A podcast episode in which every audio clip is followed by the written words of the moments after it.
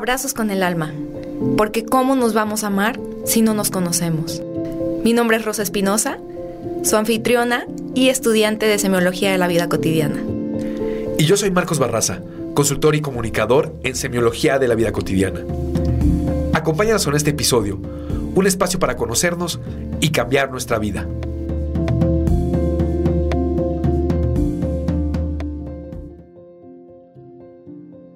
Bienvenidos a nuestro episodio número 19. El, hoy vamos a explicar el código de ética erótica. No sé si recuerdan que en el episodio pasado hablamos de esta propuesta de semiología sobre erotismo y castidad. dimos una breve intro en este tema que consideramos crucial en nuestras vidas y el día de hoy les vamos a dar las leyes, si se puede decir así, para disfrutar de una sexualidad y de un erotismo pleno, evolutivo. Sin más, me presento, mi nombre es Rosa Espinosa, soy estudiante de la tercera generación de semiología de la vida cotidiana y a mi lado tengo a... ¿Qué tal? Buenas ¿Cómo estás? Eh, mi nombre es Marcos Barraza y soy consultor y comunicador en semiología de la vida cotidiana. Y efectivamente, como lo, ya lo iremos platicando, eh, hablaremos hoy del código de ética erótica. Fuera de esto, dicen por ahí, puedes hacer cualquier cosa. Así lo dice. Erotismo. Así lo dice el doctor Alfonso. Entonces, bueno, pues ah, ya con este pretexto, ah, no se crean, la verdad es que como en toda sociedad, y en toda comunidad debe de haber reglas del juego. Y estas son las reglas del juego para disfrutar del erotismo y de nuestra sexualidad que está, como ya bien lo decíamos en el episodio pasado, está al servicio no solamente de nuestra reproducción, que es algo que nos han vendido en todos lados, ¿no? El sexo y la energía sexual, el potencial sexual, está en función para nuestro ser también para el tema del placer. Desde luego, eh, recordemos que el erotismo es la cultura del sexo y el erotismo evolutivo habla de eh, vivir la sexualidad para el desarrollo de tu conciencia. Eh, esa es la función de la sexualidad para el individuo y la función de la sexualidad para la sociedad es la reproducción. Y queremos que sea placentero cualquier encuentro erótico, que lleves al máximo tu imaginación, tu, no sé, tu asertividad eh, eh, en el contacto íntimo. Y por eso este postulado nos pone lineamientos que seguir para poder disfrutar sin faltar al otro y sin faltarle a uno mismo. Exacto, es un código de ética erótica hermoso a mí me parece, o cuando lo escuché por primera vez dije, claro, tiene todo el sentido. Después de esto no me vuelvo a sentir culpable si es que lo, lo ejerzo al 100% y miren que es difícil. Sobre todo entender el código per se. Es em, el postulado principal y el postulado único de este código. Tiene toda la sensatez del mundo pero igual que cualquier otro material educativo, hay que estar repasando el contenido, hay que estar bien al pendiente de lo que de estas herramientas que se nos proporcionan. Y pues estamos nosotros aquí el día de hoy al servicio de ustedes para que escuchen súper conscientemente este código de ética erótica y ojalá lo puedan llevar con todo el amor del mundo a sus próximas relaciones o vínculos que tengan con más personas. Y con ustedes mismos.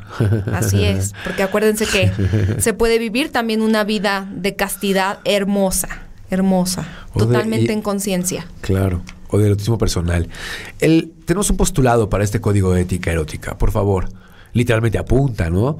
Siempre asumir la experiencia erótica desde la suprema lucidez del amor consciente. Eh, este amor eh, que es el anhelo de plenitud de ser, desde el potencial sexual, el potencial emocional y el racional, en este, en este encuentro amoroso, en este encuentro erótico, donde la cultura y el cuerpo establecen una experiencia, la experiencia eh, de la sexualidad en, entrega, en una entrega con la, con, eh, pues con uno mismo y con su pareja, ¿no? Así es, yo recuerdo cuando tomé este módulo en el auditorio con miles de personas más, aparte era un tema, ya sabes, es un tema fuerte, no falta el que se está cambiando de, de que está cruzando la piernita de diferente forma, nomás para ir por algunas pedradonas que llegan. Entonces yo recuerdo que Alfonso decía, a ver, ni siquiera cabe la posibilidad de recalcar esto de nuevo, que, que siempre asumir la experiencia erótica desde la suprema lucidez del amor consciente. A ver, el amor es lúcido y el amor debe de ser consciente.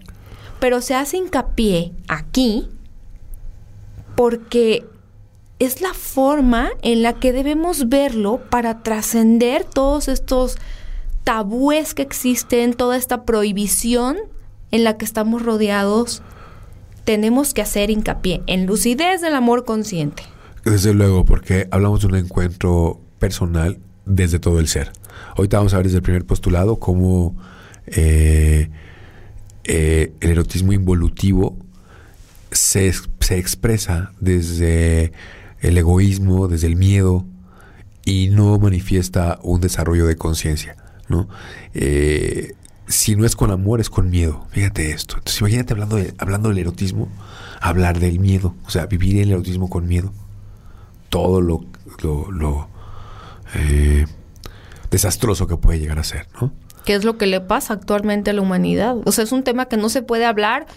Yo recuerdo una plática a la que fui por temas de prevención de abuso sexual. Ahora que soy mamá, dije, no, es importantísimo, ¿no? Conocer este material y más ahora que tengo una nena de, no sé, en ese entonces creo que tenía Danita como 3, 4 años.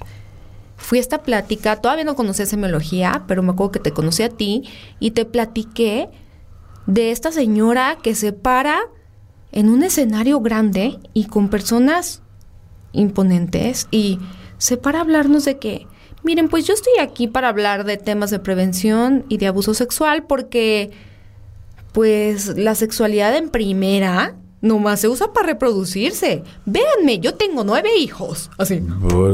Digo, y es respetable para quien crea que, que así es, pero no estamos en periodo de extinción. Y aparte, la gran pregunta es. Eh,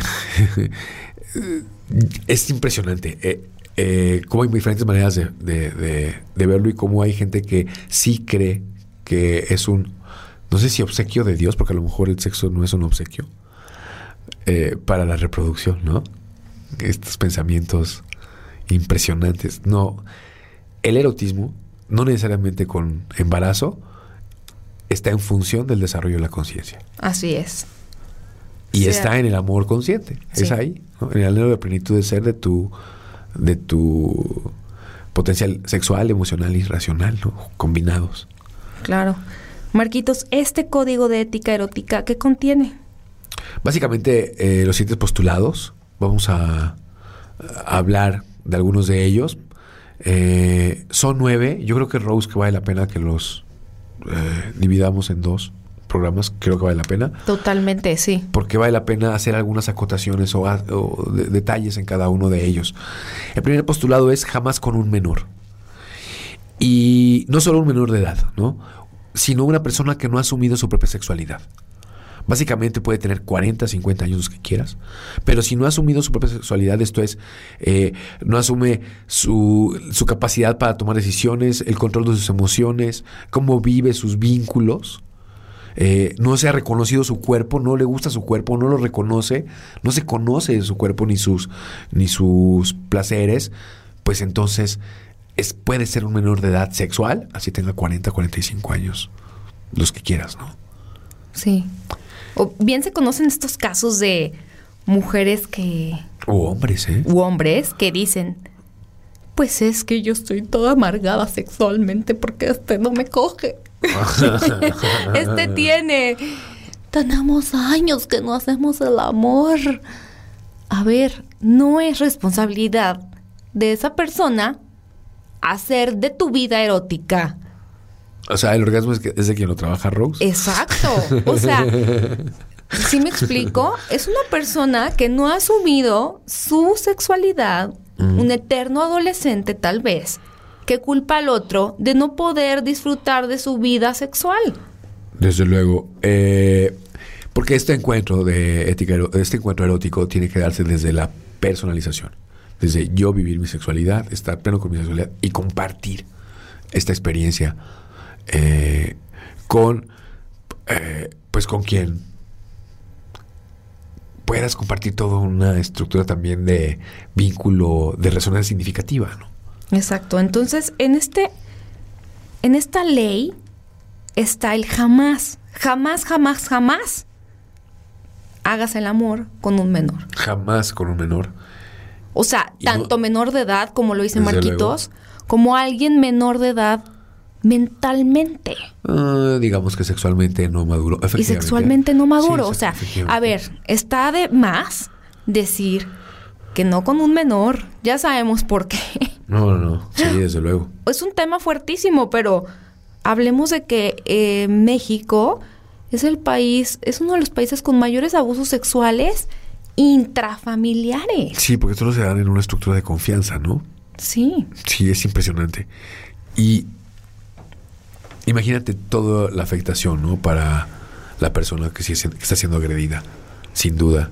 Y aparte, imagínate que curioso también con un menor, con una persona que puede ser mayor de edad legalmente, pero que tampoco ha asumido sus emociones ni se responsabiliza de sí misma y no tiene la capacidad de responder a su encuentro amoroso. Así es. Como bien lo, decía, lo decías antes de entrar al, a la cabina, Marquitos, me platicabas un caso de una mujer, a lo mejor un hombre, que pueda estar en una, supongamos, una one night stand bajo las sábanas y decir, no me veas. Apaga la luz. Apaga la luz. No me veas. O vamos a hacerlo bajo las sábanas, solamente bajo las sábanas. Claro. Y esto viene desde la psique de esta persona que le dice, no aceptas tu cuerpo, mucho menos lo va a aceptar otro, otra persona puede ser que, estés un Mensaje, claro, puede ser que mandes un mensaje no muy agradable, ¿no? Exacto, entonces, o sea, ¿qué pasa aquí? Es decirle entonces a esta persona con la que estás teniendo el one night stand que no vas a, a llegar más allá simplemente porque puedas detectar que esta persona no aprecia su es una cuerpo. extraordinaria pregunta, Ruth, porque eh, en qué contexto la pones, ¿no? En un momento donde también el otro tal vez sí quiere tener un encuentro sexual y no y se da cuenta que también esta persona, pero que no acepta su cuerpo, ¿qué le puede decir? ¿Sabes qué? No, hoy no. Eh, hable, vamos a terapia, o qué, qué le dices, ¿no? ¿Qué, ¿Qué, haces para poder decir a una persona, necesitas encontrarte contigo mismo, tener un encuentro erótico placentero desde tu suprema lucidez y entonces sí le entro. Si vienen de noche de copas, le das otro shot. Le das No, Rose, ahorita vas a ver cómo jamás bajo la influencia de. jamás bajo la influencia de algún estímulo, de algún. Ya sé, bueno, eh, les, Sustancia, ¿no? O fuera de conciencia.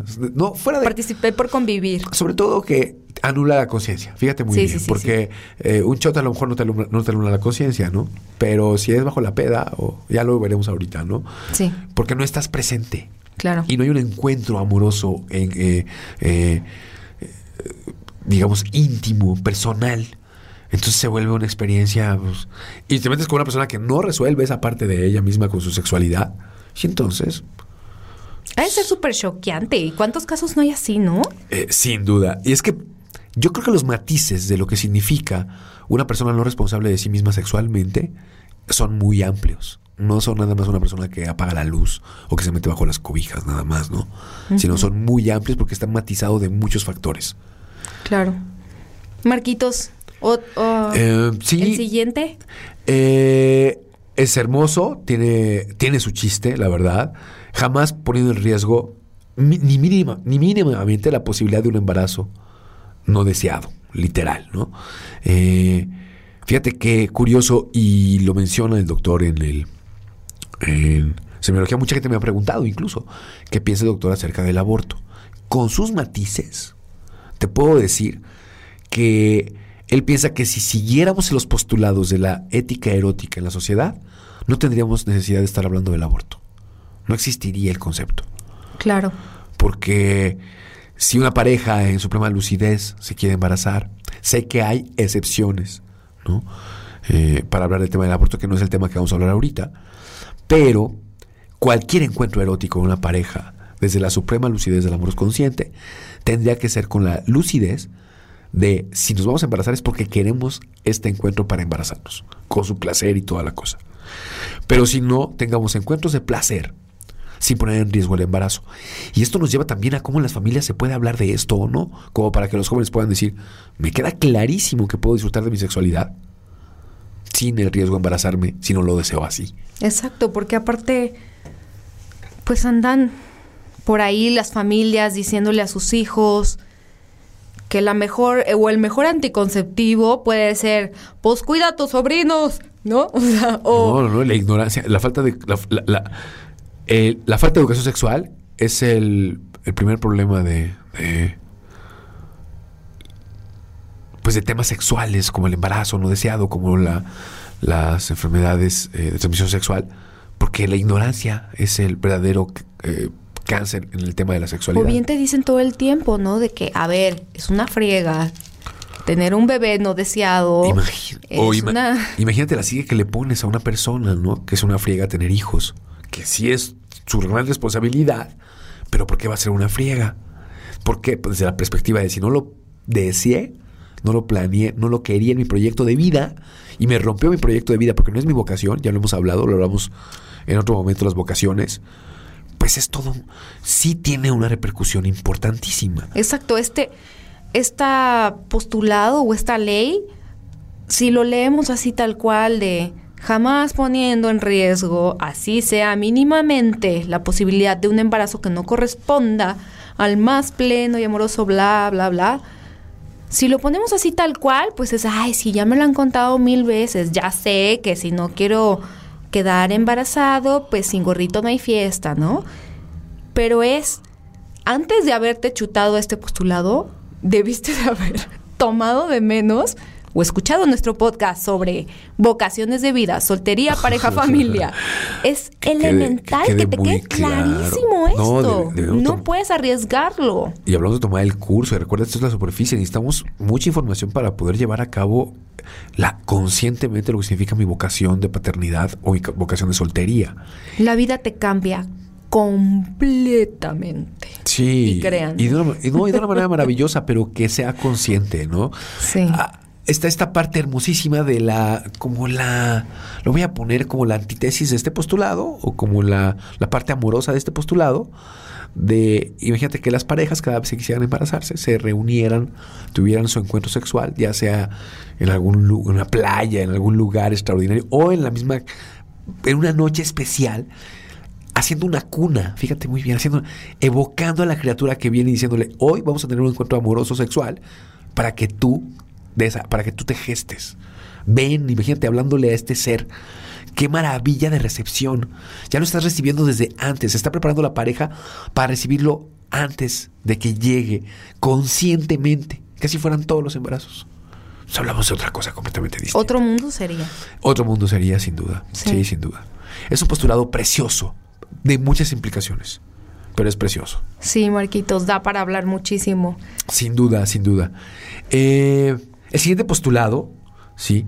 que también tiene todo el sentido del mundo, es jamás contra la voluntad del otro. Ya sea por la fuerza, por engaño, chantaje o cualquier otro medio. Imagínate, es que es evidente, ¿no? Que eh, ¿por qué vas a forzar a alguien a que tenga un encuentro sexual que no quiere? Es entregar esta intimidad y hacerlo desde esa perspectiva, pues sin duda solamente una mente que no, está eh, eh, madura sexualmente eh, puede pensar en la calentura y llevarle tanto que vaya en contra de la voluntad de alguien más. Imagínate, y en contra de la voluntad de uno mismo. Sí. Aquí entra el tema de las violaciones, que es el tema más extremo, ¿no? Una violación sexual de este erotismo involutivo totalmente, Violación, violación y abuso, ¿no? Violación y abuso. Ajá. Fíjate, Marquitos, yo acabo de tener en donde trabajo es una empresa maravillosa. Les mando saludos a todos mis compañeros. By the way, si es que me escuchan. Es una empresa maravillosa, Marquitos, y nos acaban de llevar a unas expertas en temas de crímenes hacia la mujer. Fueron, fue la policía de Zapopan, especialistas en estos temas de violencia hacia la mujer. En un operativo que se llama Mujer Segura. Y platicaban todos los tipos de violencia que existen. Si bien yo como semióloga o como estudiante de semiología sé que existe, que no nada más es la fuerza física del hombre o del agresor hacia su víctima, sino que también existen pues la violencia emocional, lo que se habla aquí, ¿no? El engaño, el chantaje y unas anécdotas que nos platicaban que parecen increíbles, o sea, no son increíbles. Recuerda que es la ficción, la realidad supera la ficción. Es impresionante lo que puede pasar. Sí. Y eh, cuando preguntaban ellas, por ejemplo, habrían, habrían el tema preguntando, ¿ustedes qué creen que es violencia? ¿Cuántos tipos de violencia hay? Porque aparte nos pasaban una hojita que decía, ¿conoces o has vivido violencia? Y todas llenábamos así como que, como que es una hojita nada más para temas de muestreo de ellas, ¿no? Y a mí me lo, pasaron casi al final de que todas contestaron y a todas nos hacían la misma pregunta. ¿Has padecido o has sufrido de violencia? ¿Qué tipo de violencia? Y así diferentes opciones, ¿no? De que física, emocional, eh, de todo así, ¿no? Y yo contesto, fui la única en una mesa como de 20 que contestó sí, he sufrido de violencia. ¿Y qué tipo? De todas. Oh, mi Dios. A ver, no me digan que el chanclazo no es violencia. Oh. Y no me digan que hasta el, abuso mental o este la, passive aggressive. No, la insistencia, por ejemplo, La insistencia de alguien, del primer novio, ¿no? De cualquiera, la insistencia, no quiero hoy, y está insistiendo cualquiera de los dos, y otro no tiene ganas o uno quiere como, como uno quiere, y la insistencia eh, genera, es violencia, ¿no? No se nota así, no se ve así, pero si alguien insiste, insiste, insiste, insiste, está violentando a la otra persona. Exacto, o sea, yo dije, qué difícil es aceptar que uno ha sido violentado. Y es que es esta, cuando preguntaron ellas, a ver, ¿qué es violencia? Yo levanté la mano y dije, según lo que estudio, violencia es que si tú deses, o sea, violencia es que vivas un acto mediante el cual sufras. Por sufrir, nos podemos referir incluso a que te genera una emoción negativa, ¿no? Y violencia es tal cual como lo dice el doctor, si tú dices no y el otro avanza, a pesar de que dijiste, no, hoy no quiero de perrito, no, hoy no quiero. en esa posición. no quiero poner velitas. No, hoy no quiero. Hacer, hacer X cosa. Exacto, estoy muy cansada y el otro insiste, eso es violencia y no lo normalizamos. Sí, desde luego. Sí es... Qué padre sería poder hablar con tu pareja y poder establecer, pues quiero hacer esto, quiero probar esto y si algo deseas, pues ponerlo en la mesa y ver si se puede negociar y después se olvidarán ya la hora de los cates, ¿no? Eh, de hecho, yo creo, bueno, a veces me acuerdo que decía que cuando, para evitar el tema del no, en el sexo que siempre es un juego, este, a veces el no puede llegar a ser un juego. Este juego, es decir, cuando diga tal palabra, le cortas, cabrón, a todo lo que estamos viviendo, ¿eh? Haciendo. Hasta aquí uno, hasta ahí llego, ¿no? Ay, como sombras de Grey. No, pues no sé. pero la palabra en lugar del no, porque el no. que el que se las echó fuiste tú, ¿eh? El, no es el que rompe, el que, el que, el que rompe toda la magia. Entonces pones una fruta o algo y así ya te pones más divertido. El no puede ser aceptado en el juego, pero este, e, esta, quizá esta palabra, flor o algo que te guste, cualquier cosa, pues da un matiz erótico y si la otra persona lo sabe respetar, llega hasta ahí. Imagínate. O sea, ¿a qué me refiero? Hablar, ¿no? Hablar. Poder poner en la mesa los términos de cada experiencia erótica que las parejas quieren tener. Sí, así es. Y hay que... El mensaje que yo quiero dejar aquí es, recuerda cuántas veces has pasado diciendo un no y se te ha sobrepasado a pesar de ese no. Por eso la importancia de educarnos en cuanto a violencia, educarnos, este curso de mujer segura me pareció increíble. Yo no conocía las estadísticas, Marquitos. Sí, es no, algo sí, sin duda. loquísimo. ¿Y qué pasa cuando uno dice yo no quiero, pero lo hace?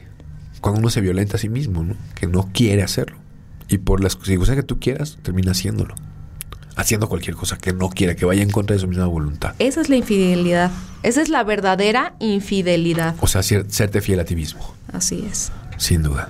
Lo de, sí, sin duda. Pero decir un no, no por miedo. Decir un no por, de- por Por decir, convicción. estoy segura que no quiero esto. Claro. No quiero un trío. No quiero hacerlo con juguetes sexuales. No quiero eh, leer erotismo ahorita o, o no quiero porque no quiero. No se me antoja, no se me da la gana. No porque no tengo miedo. Desde luego, sin duda. Con una convicción. Y para eso tenemos que. Se, tiene que haber una persona, como lo decimos en el postulado 1, eh, responsable de sí misma, madura en sus acciones, decisiones, donde pueda entregarse su encuentro erótico con toda la plenitud de su ser. Marquitos, a ver, aviéntate otro. Otro Y, postulado de, sí. de este código. Creo que todavía nos alcanza, ¿no? Sí, podemos A aventar este último para este episodio. Jamás contra la voluntad de uno mismo. Aquí lo mencionábamos, ya hablábamos de esto, ya sea por interés económico, social o vergüenza, jactancia, debilidad o cualquier otra causa que no sea el amor. Jamás contra uno mismo si no es por amor. Y aquí hablabas efectivamente de la fidelidad a uno mismo. Esta fidelidad que solo se puede dar si yo respondo a lo que yo quiero.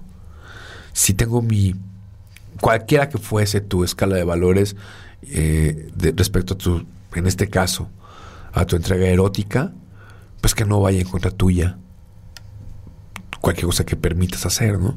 Exacto. Es decir, mira, yo así lo veo, Marquitos, te- te- no te vayas a burlar.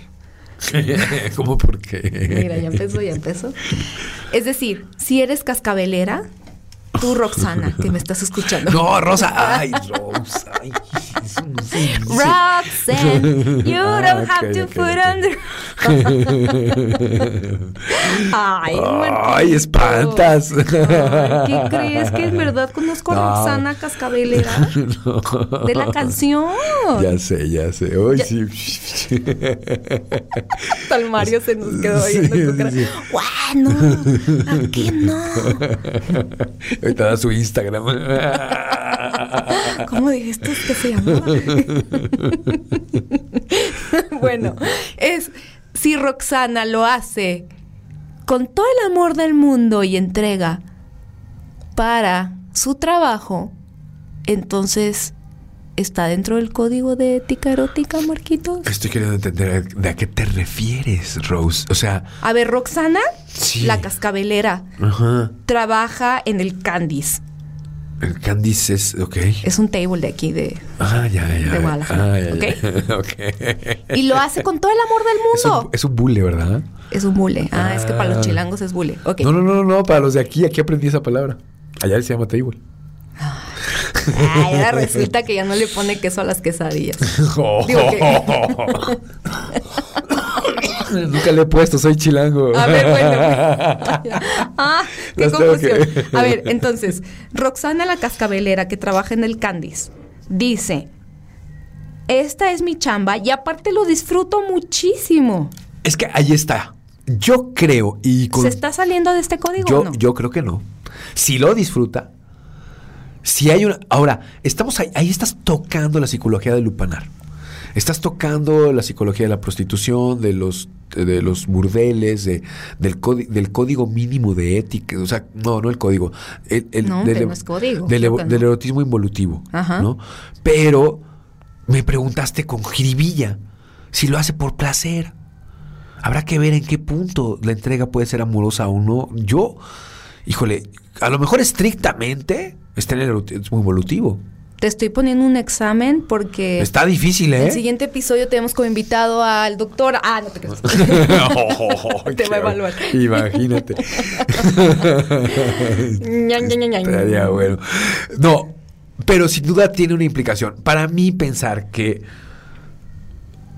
es poner en la mesa si una persona que tiene un encuentro erótico eh, eh, pasajero o sin, sin, sin, una entrega de compromiso a la pareja es, es, erotismo involutivo o no, o cumple con el código de ética erótica. ¿Ustedes qué creen? ¿Qué creen que nos escuchan por allá?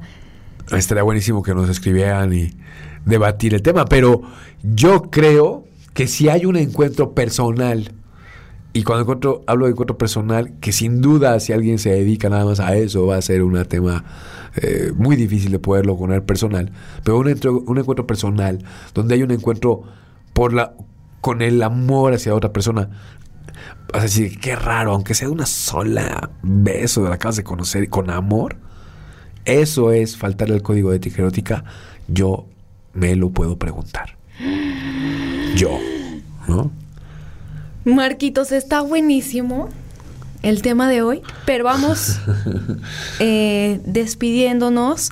¿Sabes? El otro día una amiga muy molesta me dijo, ¿por qué dices que nos vamos despidiendo? ¿Por, ¿De quién te tienes que despedir? Síganle. y le dije, no, nena, y ya le explicamos el tema de que duran 30 eh, minutos, ¿por qué? la estrategia de los 30 minutos. Y luego otra amiga que tú sabes es una de mis mejores amigas, energeticasa, me pregunta o me dice, están muy chidos tus podcasts, pero eh, está mal pues que que nomás uno por semana. O sea, no, no, no, güey. Deberían de ser. Saludos, hermosa. Ay, sí, la adoro. Tú padrísima. Sí, pero vamos a tener que poner aquí a Mario a trabajar más si quiere más de uno por semana. Así no, güey, es que deberían de ser más. O sea, eh, ¿por qué nada más uno por semana? La verdad dura muy poquitos. O sea, algo está mal pues con su podcast. Aparte es del norte, entonces así habla ella. Me encanta porque son muy directos los, los, los mi vida, pero... No, gracias. gracias. Es, un extraño, es un bonito halago. Sí. La verdad, este, sí quisiéramos tener más contenido. Ahí vamos produciendo poco a poco en esta primera temporada, en esta primera etapa por lo menos esta versión de contenido uno a la semana. Y aparte nos quedamos a medias porque este código de ética erótica tiene su segunda parte. Este es los primeros cinco, los primeros cinco, cuatro postulados y son nueve ¿no? postulados del código de ética erótica. Recuerda, entregar este encuentro erótico siempre desde la suprema lucidez del amor consciente y eso hablamos del amor. A Rose no le gusta amor consciente porque dice que es redundante, el amor debiera de ser consciente, pero como lo mencionó, a veces hay que repetírnoslo.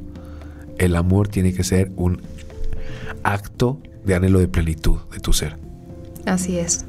Nos vemos en el siguiente episodio, va a ser la segunda parte de este código de ética erótica. Muchísimas gracias por haber estado esta semana con, con, nosotros, perdón. Un abrazo profundo. Adiós.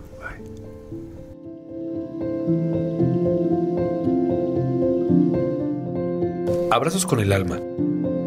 La plenitud se siembra en el alma. Conócete, ámate y abraza todo lo que te rodea.